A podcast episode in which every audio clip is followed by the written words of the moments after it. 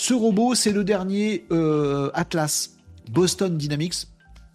Euh, un, fou furieux, une boîte qui est dédiée aux robots et notamment aux robots, aux robots chiens, aux robots humanoïdes.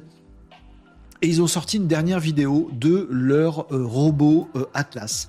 Cette vidéo est dingue parce que autant je vous ai parlé récemment, les amis, dans Renault Décode de Optimus, le robot de chez Tesla, de également euh, Figure, le robot de chez Figure, qui est peut-être en voie de faire un gros partenariat avec Microsoft. Je vous ai parlé de tous ces robots-là. Ils sont cool, ils sont programmables. On peut leur dire fais quelque chose, ils peuvent faire quelque chose. Euh, on leur dit fais tel geste, il arrive à faire tel geste, et c'est plutôt cool. Mais s'il se passe un pépin, s'il y a un bug, s'il y a un truc qui change, si le colis qu'ils doivent récupérer, il n'est pas à la place qu'il devrait, si Demain, on leur donne un autre ordre. Si on arrive en plein milieu de leur tâche et qu'on leur dit tiens, arrête de faire ça, va plutôt faire autre chose, eh ben ils savent pas réagir. Ils en sont pas là, les robots. Heureusement, parce que si on arrivait à faire ça, les humains n'auraient plus de boulot dans les usines, dans les euh, entrepôts et dans tout ça. On serait déjà tous remplacés par des robots. S'ils savaient s'adapter à leur environnement totalement, bah du coup, eux, ils mangent pas, ils dorment pas, euh, ils peuvent bosser 24-24, etc., etc. Vachement mieux que les humains.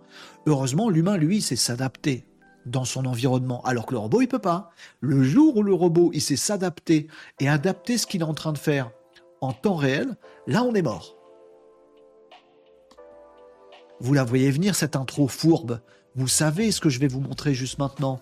Un robot qui euh, s'auto-adapte. Et du coup, on est mort. Ben oui, c'est exactement ça que je vais vous montrer. Attention, flip activé.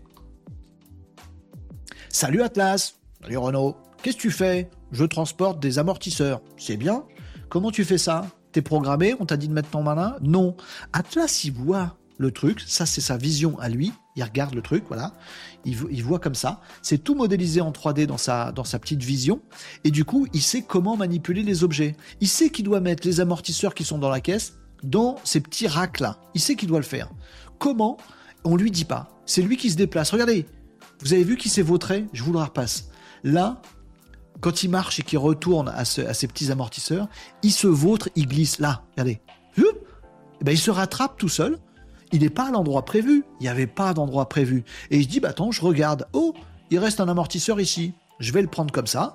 Tiens, je le sors du truc. Ah merde, ça tape dans le rack. Bah, je prends mon autre main et je le soulève comme ça. Et hop, j'ai sorti l'amortisseur. Maintenant, je vais par là. Oups, pardon, excusez-moi, madame, j'ai cogné dans le poteau. Bon, très bien. Il est où le prochain rack? Je vais le mettre là. Bim, boum, boum, ça marche. Il s'adapte. On lui a juste dit, bien sûr, tout est programmé, mais euh, on a programmé le comportement auto-adaptif.